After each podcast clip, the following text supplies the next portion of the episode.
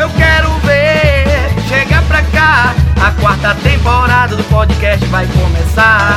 Como é ser criança, é muita alegria. Tem histórias pra família, contações e poesias.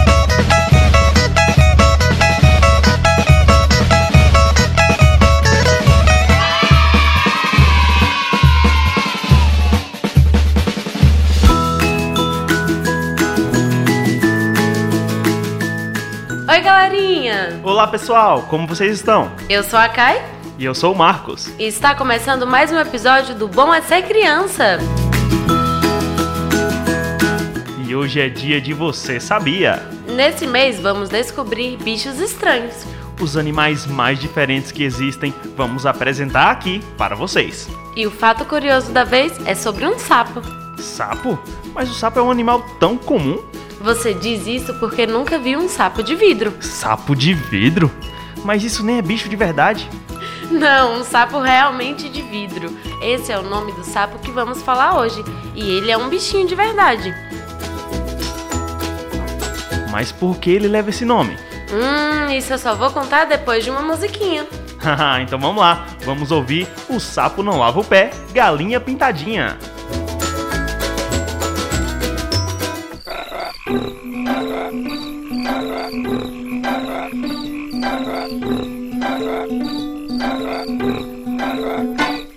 O sapo não lava o pé, não lava porque não quer. Ele mora lá na lagoa, não lava o pé porque não quer. O sapo não lava o pé, não lava porque não quer. Ele mora lá na lagoa, não lava o pé porque não quer. Mas que chulé! Xi, essa música do sapo tá muito fácil, não tá? Vamos tentar cantar usando só uma vogal? Então vamos começar pelo A. A sapa na lava pá, na lava parcanaca. A lamara lá na laga, na lava pá parcanaca. Mas caixa lá. E agora usando só o E. E assim por diante. Esse penelevepe,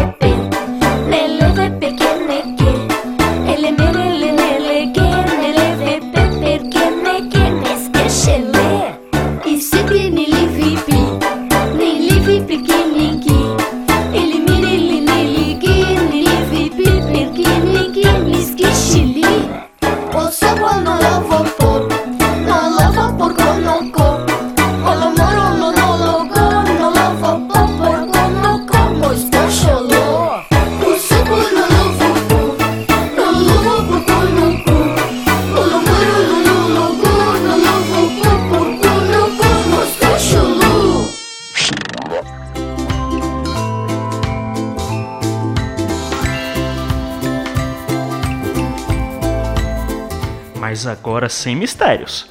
Por que sapo de vidro? É por um motivo bem interessante. Ele tem esse nome pois a sua barriga é transparente e é tão transparente que é possível observar seus órgãos internos.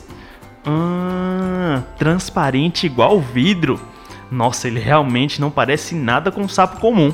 Exatamente, dá pra ver seu estômago, pulmões e algumas espécies até o coração, tudo pela barriguinha dele. Nossa, que diferente! E como esse sapo é? E como esse sapo vive? Ah, esses animais são bem pequenos, com porte que varia entre 3 e 7 centímetros. Os sapos de vidro se dividem em 150 diferentes tipos de espécies, se alimentam de insetos e larvas e são arbóreos. Arbóreos? Sim, que vivem em árvores. Hum, e onde se acha um desses? Esses anfíbios podem ser encontrados em diversas regiões, no sul do México, Bolívia, Argentina e algumas regiões do Brasil. E existe um porquê deles serem transparentes? Sim, pra tudo tem uma explicação, mas só depois de uma música pra descontrair. Então vamos ouvir Festa na Lagoa, Mundo Bita.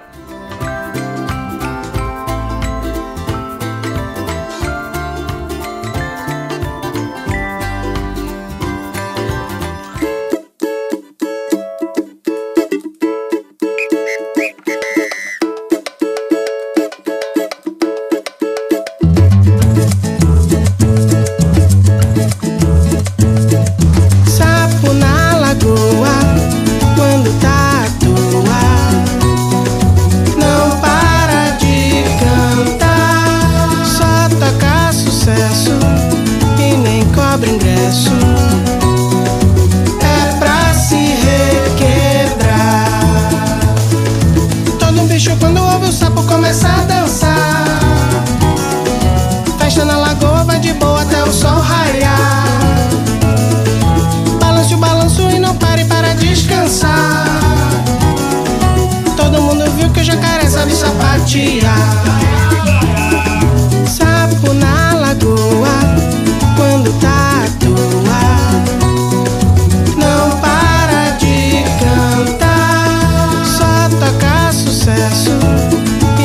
Cobra ingresso.